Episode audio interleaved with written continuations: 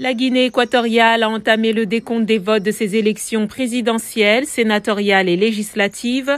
Brigand à sixième mandat à 80 ans, Teodoro Obiang qui a pris le pouvoir par un coup d'État, détient le record mondial de longévité au pouvoir pour un chef d'État hors monarchie.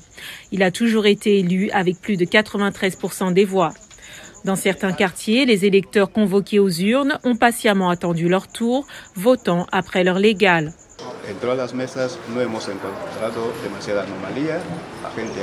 Nous votons pour un avenir meilleur. Nous élisons les personnes qui nous dirigeront pour les sept prochaines années. Nous sommes ici ce matin pour exercer le droit de vote. Comme indiqué, je suis de Guinée équatoriale et je suis venu pour voter.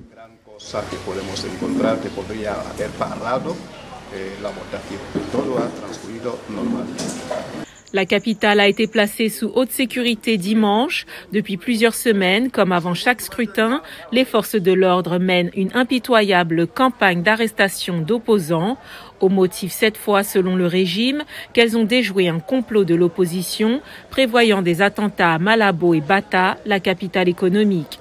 Les résultats des scrutins sont attendus dans les quelques jours.